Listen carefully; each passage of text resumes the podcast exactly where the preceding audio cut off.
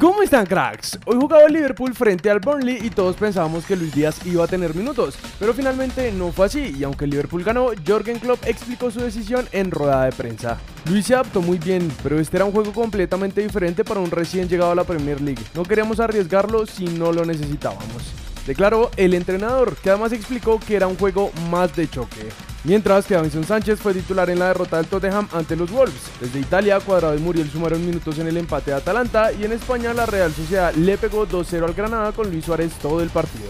Luis Sinisterra jugó 81 minutos en la victoria del Feyenoord en Países Bajos y finalmente en Bélgica Carlos Cuesta y Daniel Muñoz fueron titulares mientras que Lucumí se quedó en el banco.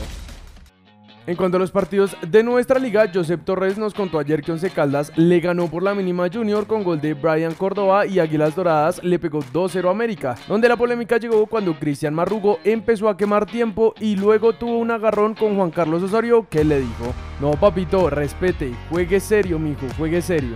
Mientras que en los partidos de hoy Santa Fe recibió a Pereira y en la previa vimos cómo parte de la hinchada organizó un compartir y repartieron a a los hinchas del Pereira, además de recolectar fondos para los afectados con el desastre de hace un par de días. Pero en el partido como tal terminaron ganando los visitantes 2 a 1. Millonarios le ganó a Cali como visitante, mientras que el partido entre Jaguares y Tolima se está jugando en este momento. Así que los invitamos a que nos dejen el resultado en los comentarios para que puedan aparecer en el próximo video.